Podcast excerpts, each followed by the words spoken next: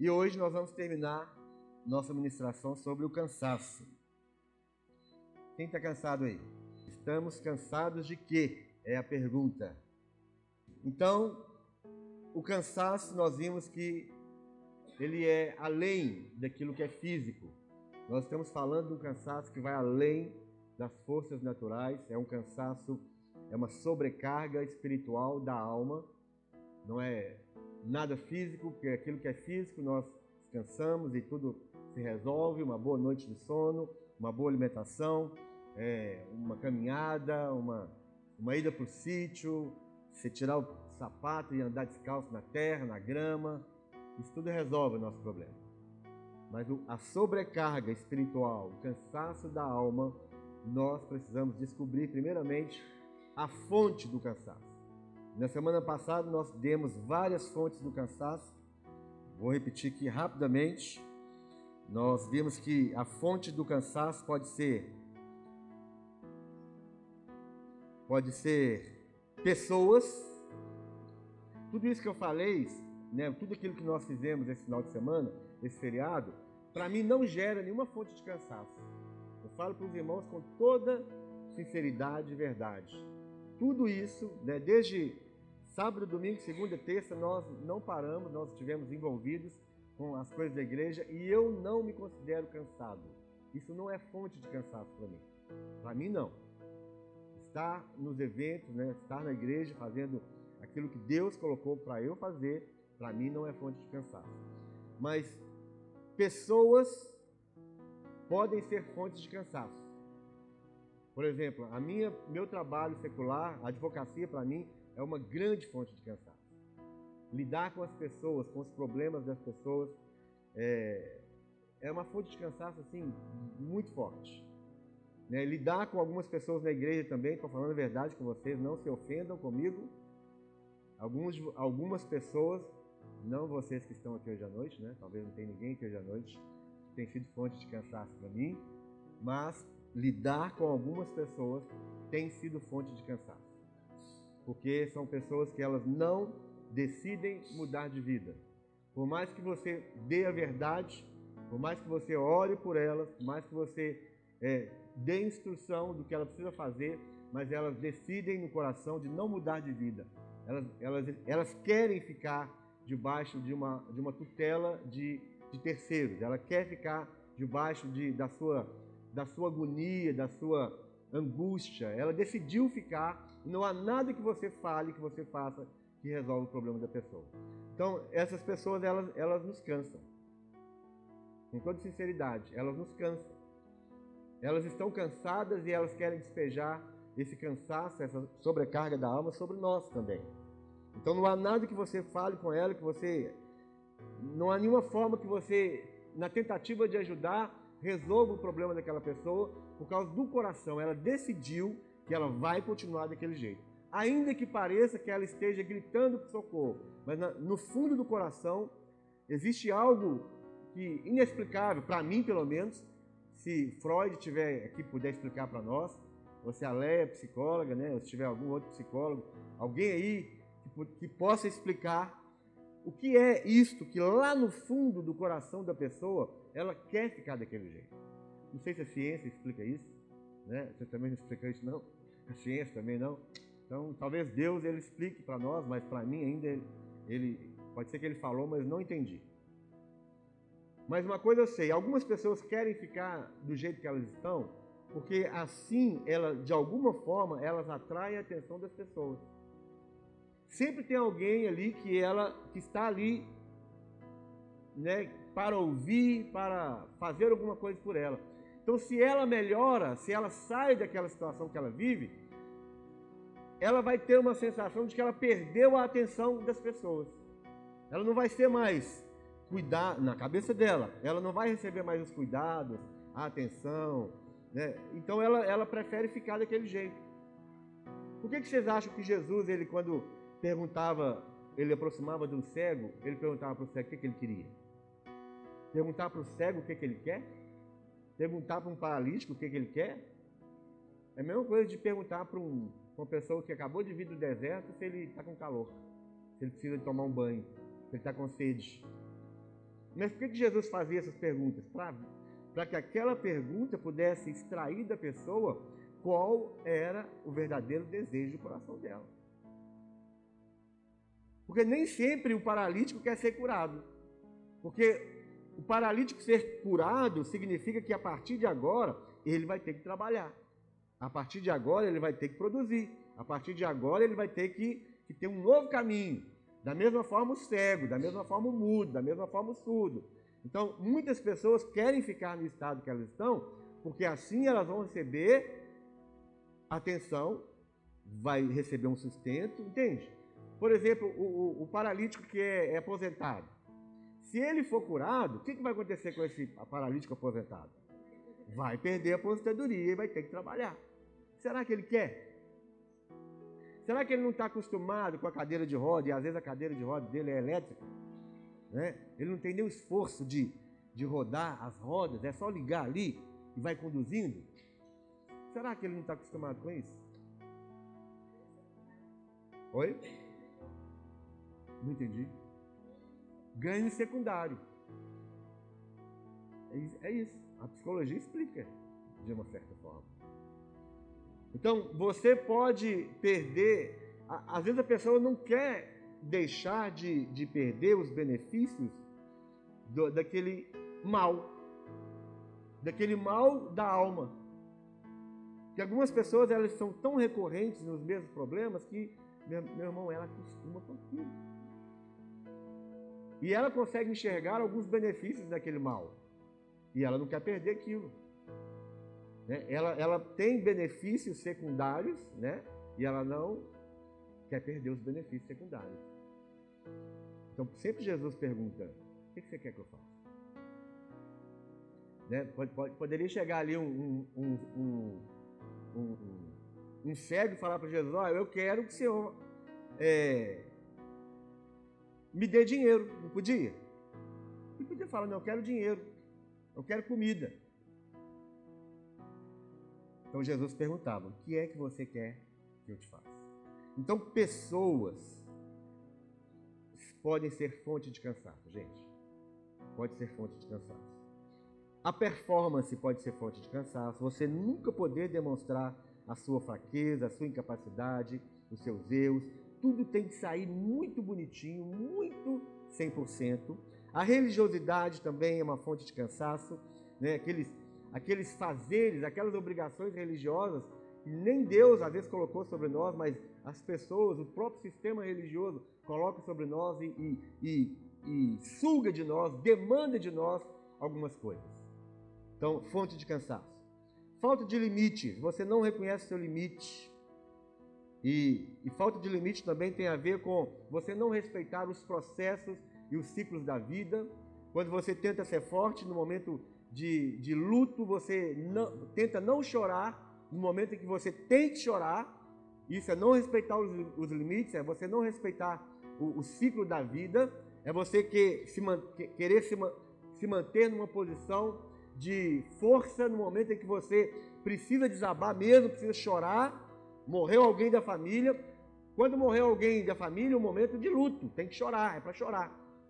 Se você tentar ser forte, não respeitar os seus limites, isso vai ser uma grande fonte de cansaço. O medo, né, o pânico, síndrome do pânico, isso também é me aquele medo de tudo, medo de ladrão, medo de, de doença, medo de morrer, medo de falar em público, medo de medo de tudo. O medo é uma grande fonte de cansaço.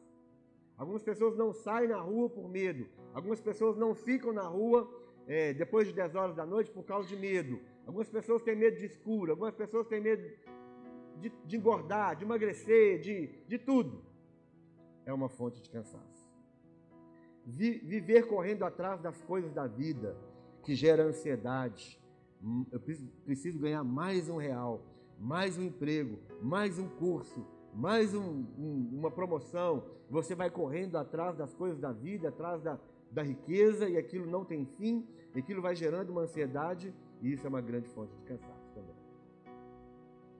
E aí nós vimos que Jesus falou lá em Mateus capítulo 11, verso 23, ele diz, verso 28, Vinde a mim, todos vós que estáis cansados e sobrecarregados, e eu vos aliviarei.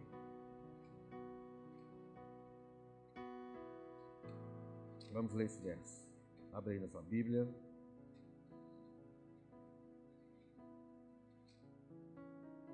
Mateus 11, 28. Vinde a mim todos os que estáis cansados e sobrecarregados, e eu vos aliviarei. Tomai sobre vós o meu jugo e aprendei de mim, porque sou manso e humilde de coração, e achareis descanso para a vossa alma. Porque o meu jugo é suave e o meu fardo é leve. Se nós formos para Jesus, se nós trocarmos o, o nosso jugo pelo jugo de Jesus, se nós aprendermos de Jesus como viver a nossa vida, seja a nossa vida social, seja a nossa vida profissional, seja a nossa vida espiritual, se nós aprendermos de Jesus como viver essa vida, nós receberemos o descanso e o alívio de Deus. Vocês não estão aqui hoje à noite para descobrir como descansar do físico. Apesar de eu poder dar para vocês aqui, eu tenho uma lista aqui de coisas nós, eu vou até falar essas coisas que nós podemos usar para que nós possamos entrar num descanso do corpo físico, mas também num descanso da alma. Mas nós não estamos aqui para isso, simplesmente. Nós estamos aqui para aprender de Jesus como é que nós podemos continuar vivendo nessa sociedade do, do pragmatismo, dessa sociedade que, que exige resultados, dessa sociedade que é, é uma sociedade que exige produção e resultado, produção e resultado. Alguém está esperando para consumir aquilo que você produz e o tempo inteiro nós estamos produzindo alguma coisa. Nós não podemos sair disso. Nós estamos vivendo no século 21, em que a sociedade exige de nós produzir algo. Se você é um ser que não produz nada, você automaticamente vai ser excluído da sociedade. Mas então, como é que nós podemos continuar vivendo nesse sistema e aprender de Jesus e receber o descanso dele? Nós estamos aqui para isso. E uma das coisas, irmãos, que eu posso falar de mim, de nós, tudo que nós fazemos, nós fazemos para a glória de Deus.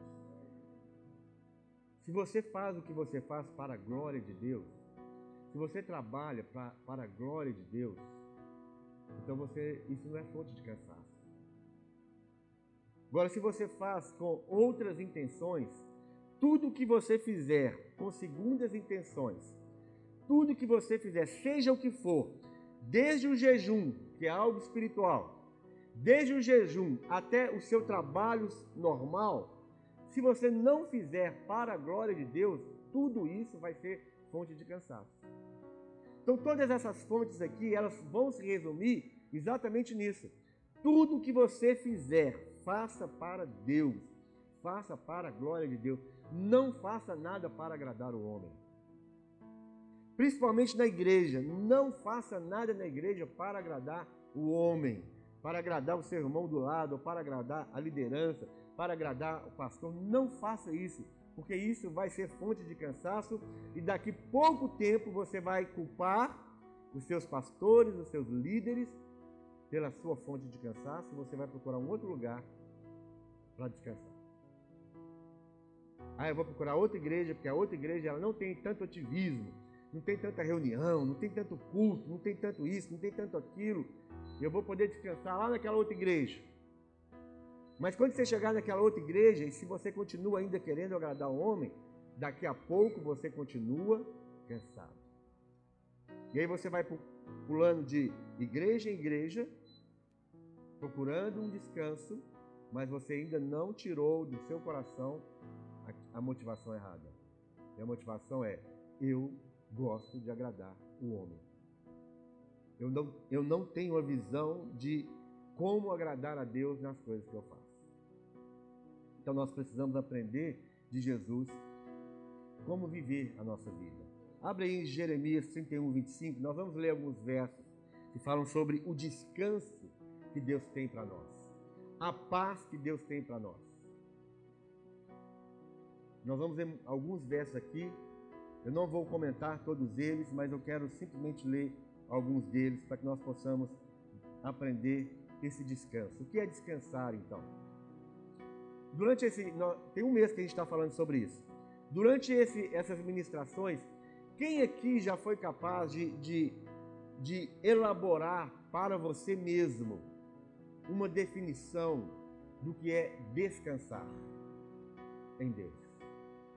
Alguém aqui tem coragem de falar para mim? O que significa para você, o que você entende, o que você aprendeu até hoje sobre o que significa descansar em Deus?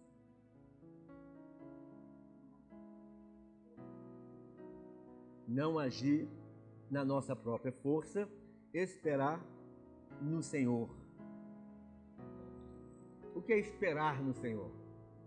Nós falamos isso. Ser entrelaçado com Deus. Eu e o Senhor, nós somos um. Eu e Deus, eu e Jesus somos um. E essa foi a oração de Jesus lá em, em João 17. Ele orava para que nós pudéssemos ser um, assim como ele e o Pai eram. São. Esperar em Deus, o que mais? Oi? Fazer do jeito de Deus.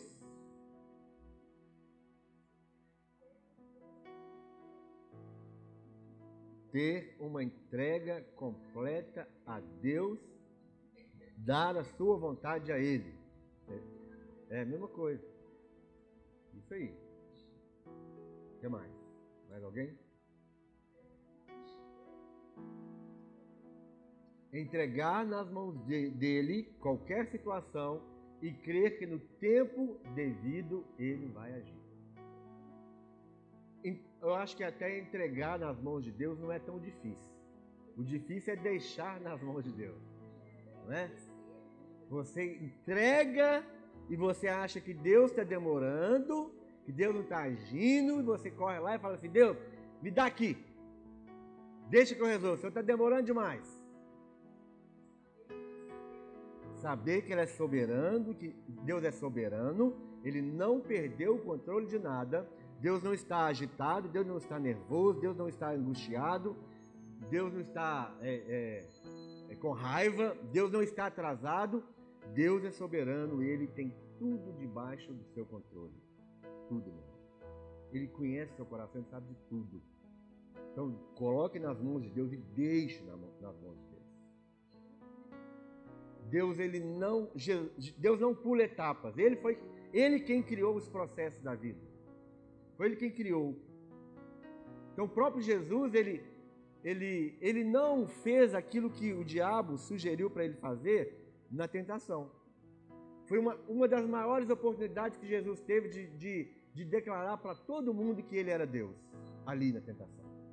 Se ele fizesse uma, uma daquelas coisas que o diabo sugeriu para ele, ele pularia uma grande etapa. Ele chegaria ali, pularia do pináculo do templo e os anjos viriam e, e não deixariam Jesus cair ali. Imagine que coisa mais extraordinária, né? que visão maravilhosa para todo mundo. Falar, olha, realmente esse é o Filho de Deus. Mas ele falou: não, não é minha hora. Eu vou respeitar o processo, eu vou respeitar o ciclo. Eu agora estou aqui para sentir, para, conhecer, para saber é, o, o, o que cada um de nós, seres humanos, passam. Eu vou vencer o pecado na minha carne, no, no tempo certo, Deus vai me exaltar. É lógico que se fosse eu, eu ia aproveitar essa oportunidade. Não é? Eu ia pular lá do pináculo do templo e os anjos iam me pegar. E eu falar, tá vendo? Eu sou Deus. Se fosse eu, eu faria isso. Mas Jesus, não, ele respeitou os processos. Então, quando você respeita os processos e os ciclos da vida, você está crendo, sabe em quê? Na soberania de Deus. Ele tem o controle, ele tem o governo de todas as. Amém? Jeremias 31, 25. Eu, eu conversei com uma, uma, irmã, eu conversei com a. Tem, eu, eu falei semana passada aqui que tem algumas pessoas aqui que eu vejo que elas trabalham muito muito mesmo, mas elas, elas, é, elas, de, elas demonstram uma paz, demonstram um descanso. E aí eu pedi autorização para essa pessoa para falar. Ela não está aqui hoje, mas ela falou, pode falar. Então, é, ela falou, pode usar o exemplo. Então, uma das pessoas que eu, não é uma pessoa somente, mas é uma família. Uma família que eu vejo que trabalha muito, muito. Mas quando você olha para eles, você vê paz e você vê um descanso.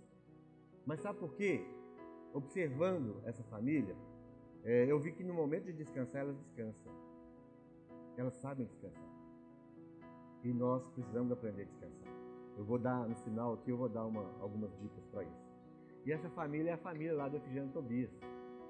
Você olha, por exemplo, para Simone ali, você vê uma, uma paz nela.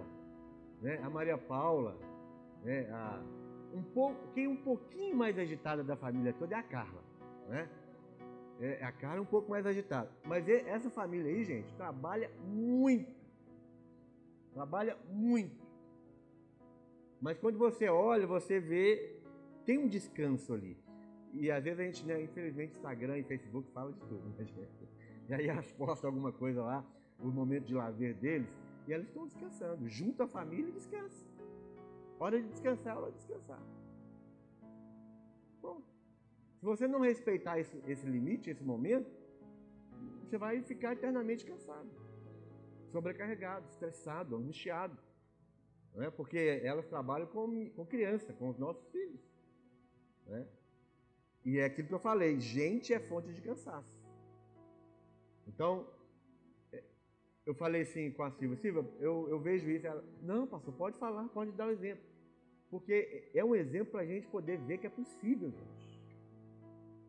É possível você trabalhar muito, porque tem gente que usa como desculpa, ah, eu trabalho muito. Bom, me, perdoe, meu irmão, mas eu não sei se vocês trabalham como elas trabalham. Me perdoe. Um outro, um outro casal aqui que trabalha muito é o Vitor e a Fabi. Ele está lá na padaria, 5 horas da manhã, 6 horas da manhã, sai de lá mais de 10 da noite. Esse feriado todo que teve aí, que a gente podia ver se, né, se eles podiam estar junto conosco. Quatro funcionários faltaram. Então eles estão trabalhando assim, igual não sei o quê. Então é possível. É possível. E para eles, uma fonte de cansaço, eles me falaram, é a fonte de cansaço para mim é não estar na igreja. É não estar aqui no momento que a igreja está reunida. Para eles é, um, é, uma, é uma angústia. Isso. Então é possível você não use como desculpa o seu trabalho. Então eu estou falando isso aqui para resumir nisso. Não use como desculpa de, de, de cansaço o seu trabalho. Se você acha que a fonte do seu cansaço é o trabalho, eu já falei e vou repetir. Peça conta. Para você vai ver o que é cansaço. Você não arrumar emprego, você não ter dinheiro, porque você achou que seu, a sua fonte de cansaço era, era o seu trabalho. Então, vamos sair desse engano. É um engano, é uma mentira do diabo quando você fala, não, é o meu trabalho que me cansa, é meu trabalho que me impede de estar envolvido com as coisas de Deus. Então, Jeremias, o quê? 31, 25. 31, 25.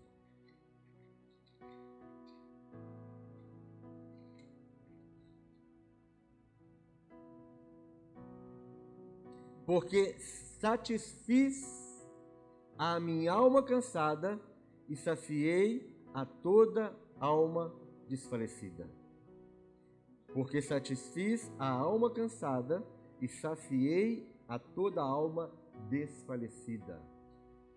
Êxodo 33, 14. Êxodo 33, 14. Jeremias? Jeremias na outra versão. Não sei se sua versão aí não, não é boa. É, qual verso? 25. Eu animarei os cansados, Jeremias 31, 25, na tradução é, da linguagem de hoje. Eu animarei os cansados e darei comida a todos os que estão fracos de fome. E aí ele fala assim no 26: Então eu acordei descansado e bem disposto. Está precisando dessa palavra? Eu animarei os cansados e darei comida a todos os que estão fracos de fome. Então eu acordei descansado e bem disposto. Tem alguns de nós que estão precisando de. Você dorme, dorme, dorme, dorme, dorme e acorda cansado. Dorme, dorme, dorme e acorda cansado. Deus te dá o descanso. E aí, quando Deus te dá o descanso, você vai acordar bem disposto. Êxodo 33, 14. Tá, vocês estão colocando ali? Esse é o Êxodo? Deus disse: A minha presença irá. Não vou abrir, não, tá? Vocês vão abrindo aí para mim, tá? A minha presença irá contigo. Volta, volta. Ah, tá. A minha presença irá contigo e eu te darei descanso. Irmãos, isso é, uma, é aquilo que eu falei no começo. Por que, que nesses, em todos esses eventos, desde de sábado, eu não me considero descanso? Porque quando nós estamos na presença de Deus, fazendo aquilo que Ele quer que nós façamos, Ele traz o que? Descanso para nós. A presença de Deus, ela é um lugar de descanso. É a presença de Deus o real oásis da, da nossa vida. Da presença de Deus é um verdadeiro oásis. Então lhe disse Moisés: Se a tua presença não vai comigo, não nos faça subir deste lugar.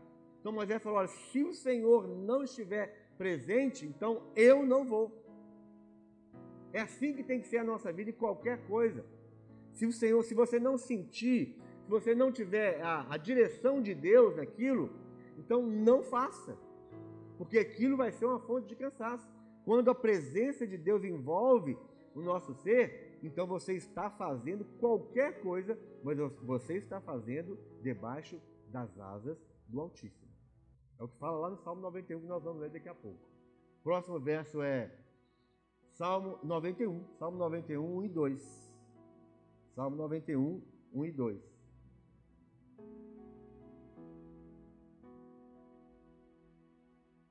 o que habita no esconderijo do Altíssimo, o que habita no esconderijo do Altíssimo e descansa à sombra do Onipotente, diz ao Senhor: meu refúgio e meu baluarte, Deus meu em quem confio. Esse salmo aí não é para expulsar demônio, não, gente. Esse salmo aí não expulsa demônio de ninguém mas que pode fazer é dar alívio para sua alma, se você crê nessa verdade. Aquele que habita no esconderijo do, Altíssimo. E o que significa habitar no esconderijo do Altíssimo? É exatamente estar na presença de Deus. Aquele que habita no esconderijo do Altíssimo descansa à, sua, à sombra do Onipotente. Existe um descanso à sombra do Onipotente. E essa palavra onipotente significa aquele que tem todo o poder, aquele que é soberano. Agora, dá para você fazer uma ligação quando nós falamos que se você crê na soberania de Deus, você está esperando em Deus. Então, quando você crê que Deus ele é onipotente, você está debaixo da sombra dele. Quando você crê que ele é onipotente, que ele é soberano, então você está debaixo dessa sombra e nessa sombra tem o que? Descanso. Salmo 23 também não é um, um salmo só para ficar aberto, mas é um salmo para ser lido. Leia o Salmo 23 quando você tá, estiver precisando ali de alívio, de descanso, de tirar o estresse da sua alma. Então, leia o Salmo 23, 1 e 3. Salmo 23, 1. O Senhor é o meu pastor, nada me faltará. Ele me faz repousar em pastos verdejantes. Leva-me para junto das águas de descanso. E aí o próximo verso fala: refrigera-me a alma. Guia-me pelas veredas da justiça, por amor do seu nome. O Senhor é o meu pastor e nada me faltará. Ele me leva em pastos verdejantes e ele refrigera a minha alma. As águas tranquilas, os pastos verdejantes, eles são símbolo de quê? Da provisão de Deus. Quando você está debaixo da provisão de Deus, nos pastos verdejantes, é, você está ali nas águas tranquilas. Você sabia que se você chegar se você pegar uma ovelha e levar ela para onde tem uma correnteza muito forte de água, você sabia que ela não vai tomar daquela água? Ela vai ter medo da água. Ela vai se recusar a tomar aquela água. Então, por isso que Davi, conhecendo a ovelha, né? Ele era um pastor, ele entendeu muito bem. Para você ter uma ovelha sadia, você tem que levar essa ovelha para onde tem pasto verde. Não pode ser grama seca. Não pode ser um pasto onde tem pedra, onde tem espinho. Não pode ser uma corrente de águas muito forte, águas agitadas. Tem que ser o quê? Águas tranquilas. Nós estamos vivendo um momento hoje, meus irmãos, principalmente na igreja, em que tem muito barulho.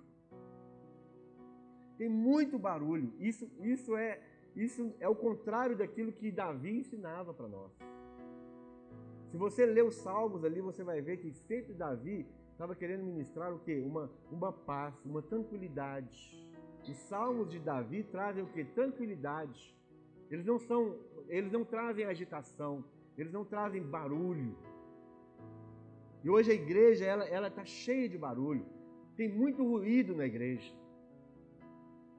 Como se não bastasse o ruído do mundo, o barulho do mundo, nós, nós estamos dentro da igreja e a igreja tem muito barulho, de várias formas. Seja nos louvores, seja nas pregações, seja nas orações. A igreja, deixa eu falar uma coisa, me entenda. Como diz o Eugênio, coloca amor nas minhas palavras. Se você quer um lugar de meditação, não venha para a igreja do século 21. Porque a igreja se tornou um lugar onde você não consegue meditar. E aí você fala assim, então eu vou para o monte. Então acha um outro monte, porque o Palmares também não é lugar de meditação. Porque ali você, faz, você, você fala, eu quero ajoelhar, você, você não sabe, não tem espaço nem para ajoelhar. Não é verdade? A última vez que eu fui no monte, eu falei, eu não volto mais aqui. Porque não tem lugar nem para ajoelhar. Então, nós estamos nós estamos cheios de ruído, cheios de barulho, cheios de movimento. Nós não temos mais um lugar para meditação. E o que os salmos vão, vão nos ensinar, em quase todos eles, é o que? Meditação. É, é, ser conduzido em águas tranquilas, em passos verdejantes. É, é, vocês estão entendendo o que eu estou dizendo? É muito barulho, é muito ruído mesmo. Você não consegue distinguir tem determinados lugares que você está, e, e quando eu falo determinados lugares, eu, tô, eu falo igreja. Tem determinadas igrejas que você vai, que você não tem, você não tem assim uma, um equilíbrio emocional, você não tem um equilíbrio mental, você não tem uma, uma, um, um, um momento em que você pode discernir a voz de Deus, porque é tanto barulho que você não consegue discernir a voz de Deus. As irmãs do louvor, vocês conseguem ver isso? É muito barulho, meu. É o som muito alto. Eu trouxe aqui para os irmãos, olha, é, é, alguns perigos para a saúde, né? A saúde é da alma e tudo. E um dos grandes perigos, sabe qual que é? Que está aqui, ó, está aqui, ó. Essa, essa folha todinha aqui fala sobre isso. Um dos perigos para nossa alma, sabe o que, que é? O barulho. O barulho, você olha o que, que barulho faz para você, sem falar que barulho. barulho. O barulho vai, vai alterar o seu sono, você vai ter problema com, de dormir, você não vai conseguir dormir tranquilamente. Você vai ter uma perda de capacidade auditiva, você vai ter problema de, de hipertensão, você vai ter doenças cardiovasculares,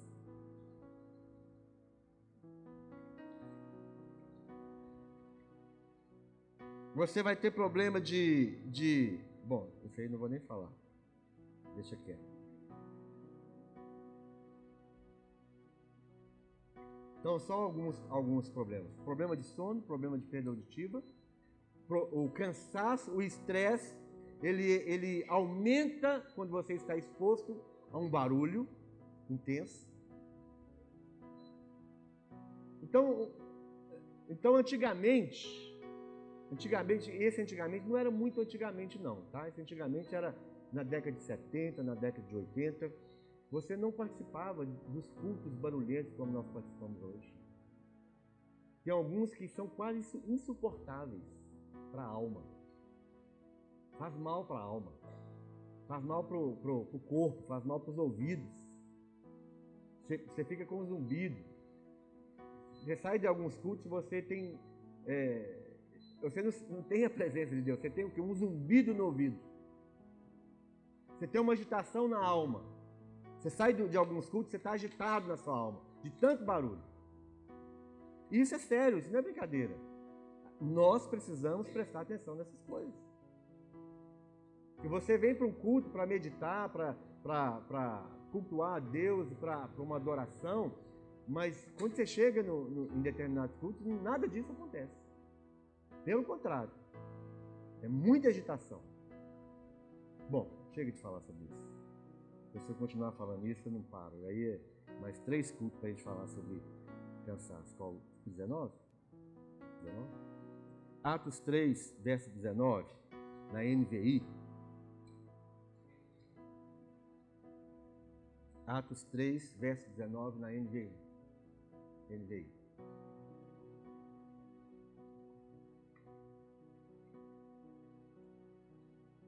De qualquer forma, eu termino hoje cansado, tá? Eu ia continuar aqui, se deixar, continuo, mas não, não terminar. Arrependam-se, pois, e voltem-se para Deus, para que os seus pecados sejam cancelados, para que venham tempos de descanso da parte do Senhor, e Ele mande o Cristo, qual lhes foi designado, Jesus. Ele está aqui, né? Então, olha só o que ele diz: Arrependam-se, pois, e voltem-se para Deus, para que os seus pecados sejam cancelados, para que venham tempos de descanso, e outra tradução fala assim: tempos de refrigério da parte do Senhor. Então, tudo que Deus planejou em relação a culto, preste bem atenção. Toda vez que nós estamos reunidos aqui em, em congregação, o que Deus quer é que esse tempo de reunião seja um tempo de descanso e refrigério. Mas algumas, quando nós cultuamos a Deus de forma errada, e isso a Bíblia, a, a Bíblia tem o que nós chamamos de é,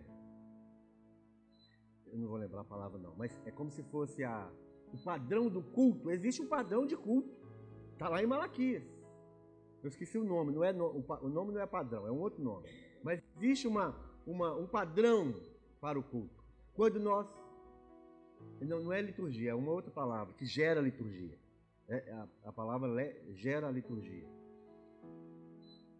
Mas se a gente faz do, do nosso jeito, se a gente tenta, isso é muito difícil de algumas pessoas entenderem. Porque nós estamos vivendo um momento em que nós estamos querendo trazer todas as artes para dentro da igreja. E nem todas as artes, elas estão, elas foram resgatadas por Deus ainda. Algumas artes, elas têm, elas têm a sua a sua, elas foram tão tão assim como o homem foi, tão pervertida que ainda nós estamos num processo de resgate, de, de redenção das artes. Então, algumas pessoas querem trazer as artes para dentro da igreja e elas fogem do padrão de culto. E isso rouba de nós o propósito de Deus no culto, que é o que? Descanso e refrigério. Sabe o que é o culto para nós? O culto é, é aquele momento do, do, do intervalo do jogo de futebol. Então, em, nos 45 minutos você está jogando, você está lá fora, trabalhando, você está evangelizando, você está orando, você está visitando, você está fazendo um monte de coisa.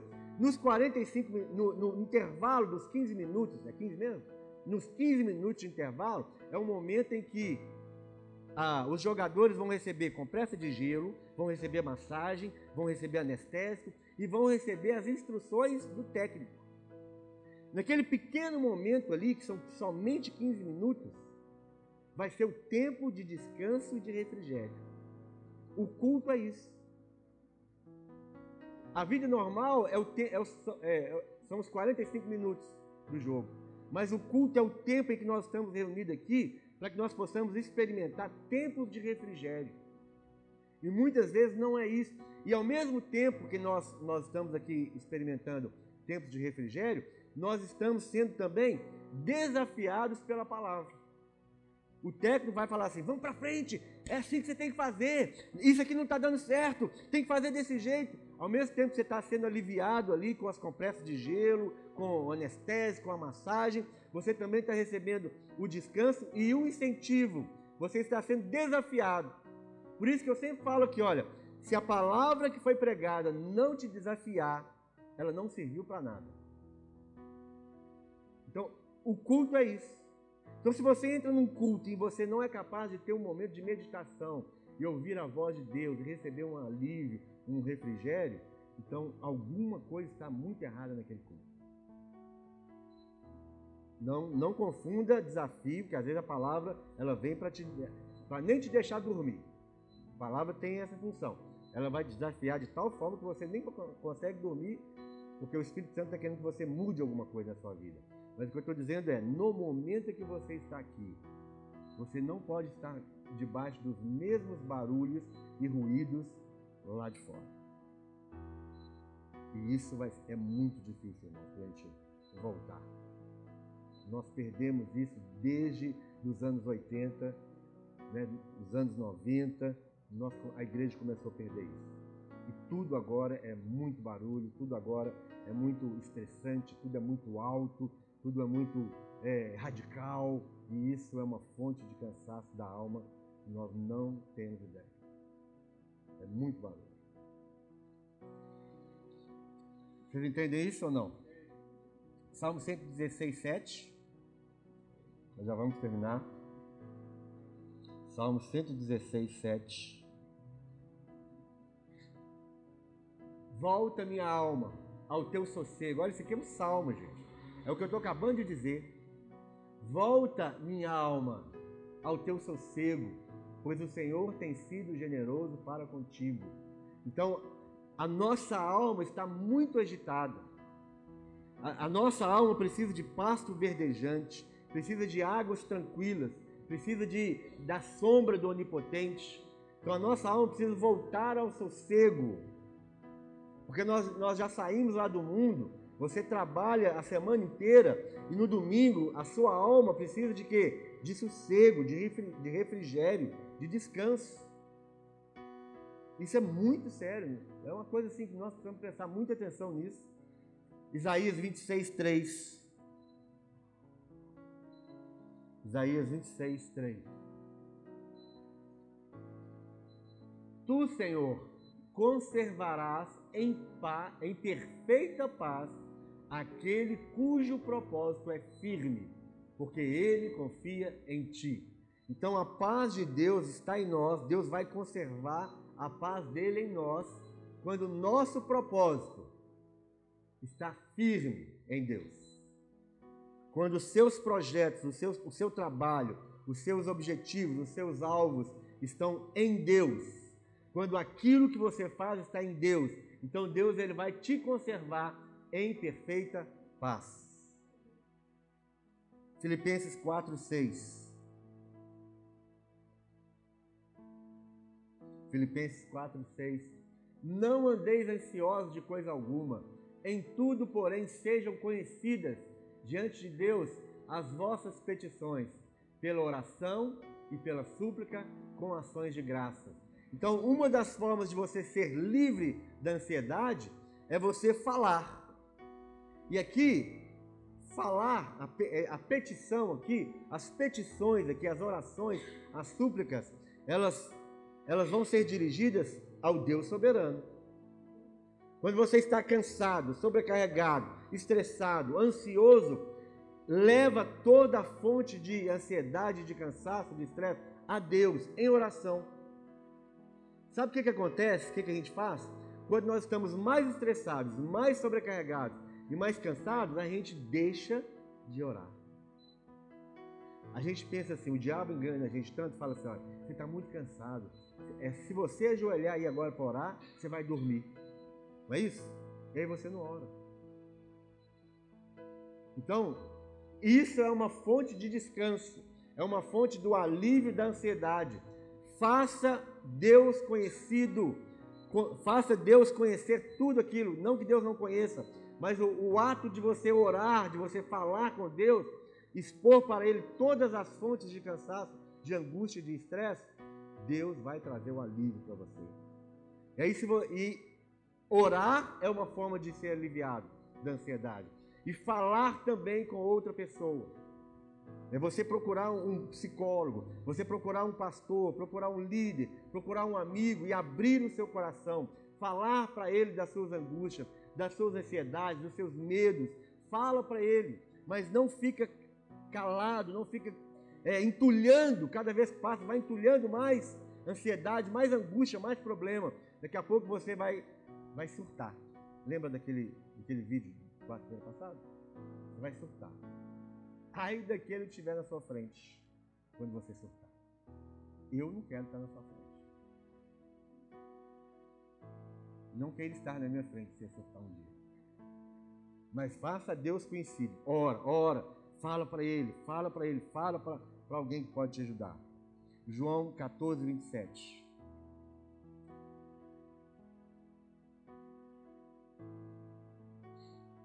Deixe-vos a paz, a minha paz vos dou. Não vou lá dou como a dar o mundo. Não se turbe o vosso coração, nem se atemorize. Gente, vocês estão prestando atenção aqui, olha. Jesus ele dá a paz dele para nós. E ele fala assim: Eu não dou a minha paz como o mundo dá. O que, que significa isso? O mundo tem uma forma de paz. Que foi isso que ele falou. Deixe-vos a paz, a minha paz vos dou. Não vou lá dou como a dá o mundo. Existe uma aparente paz, uma falsa paz no mundo. E muitas vezes nós procuramos essa falsa paz no mundo. O que vocês acham que esse pessoal todo estava fantasiado de capeta, de, de Drácula, de, de não sei de quê, no carnaval estava procurando? O que vocês acham que eles estavam procurando? Eles estavam procurando paz. Eles estavam procurando preencher o vazio, o buraco na alma deles. Eles estavam procurando paz, uma alegria, mas estavam procurando no lugar errado, da forma errada. Então existe uma aparente paz no mundo que muitas vezes nós, crentes, estamos buscando. Nós não vamos encontrar. A paz verdadeira é em Jesus. Por isso que ele fala: Vinde a mim, vinde a mim, e eu vou dar Falta só dois versos, tá, gente? Hebreus 4, 9 a 11. Hebreus 4, 9 a 11. Quem está cansado aí? Fala que você está. Ah, vocês não descansaram até agora, vocês dois, né? Ah, é, mais um menino aí cansado também. O que, que as mães vão fazer? Dá, dá chá de erva doce. Chá de erva doce. Entope ele de chá de erva doce para ele dormir. Vai descansar. Amanhã está todo, todo mundo descansado de novo. Cadê? Hebreus. Portanto, resta um repouso para o povo de Deus. Porque aquele que entrou no descanso de Deus também ele mesmo descansou de suas obras, como Deus das suas. Está vendo o princípio de Deus sobre o descanso? Deus nunca cansou, Deus trabalha o tempo inteiro, mas Ele traz um princípio para nós. Assim como Ele descansou das suas obras, nós precisamos descansar das nossas obras. As nossas obras precisam ser feitas em Deus. Ainda resta um repouso. Ele não está falando só escatologicamente, um repouso lá na eternidade. Sim, também. Mas existe um repouso para o povo de Deus hoje, aqui, agora. Porque se não fosse assim, Jesus não ia falar o que ele falou: Vinde a mim e eu vou dar para vocês descanso. Existe um repouso. E é por isso que nós estamos estudando esse tempo todo. E o último verso é 1 Pedro 5, 7.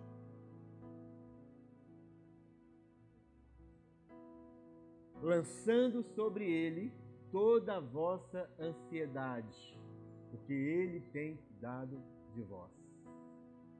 Lançando sobre ele toda a vossa ansiedade, porque ele tem cuidado de vós. Quantos creem que Deus tem cuidado de você? Então nós precisamos viver como se realmente nós crescemos nessa verdade. Lança sobre ele toda a sua ansiedade, toda a sua fonte de cansaço. Seja pessoas, seja performance, seja o perfeccionismo, seja a religiosidade, seja a busca pelas coisas da vida, pela riqueza, seja a falta de limite, seja o medo, lança sobre ele, lança tudo sobre ele, porque ele verdadeiramente, irmãos, tem cuidado de nós. Vinde a mim, todos vós que estáis cansados e sobrecarregados, e eu vos aliviarei. Aqueles que esperam no Senhor renovarão as suas forças, correrão e não. Amém?